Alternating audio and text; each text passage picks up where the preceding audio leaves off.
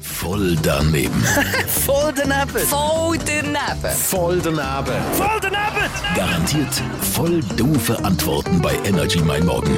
Präsentiert von der TH Willi AG in Schlieren. Voll richtig. Mit dem brandneuen Ford Focus. Jetzt zum Probefahren.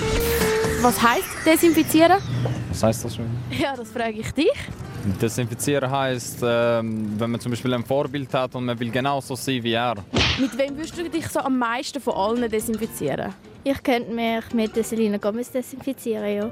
Ich tue um mich mit dem David Beckham desinfizieren. Er hat eine gute Einstellung, ist ein guter Typ, ein guter Fußballer gewesen. desinfiziere mich mit dem Macklemore. Mit meinem Vater. Mit ihm würde ich mich am meisten desinfizieren. Und wieso kommst du gerade auf deinen Vater? Ja, weil der schon immer mein Vorbild war. Egal um was es gegangen ist. Ich habe immer auf ihn geschaut. Was sind denn das für Leute, die sich mit anderen desinfizieren?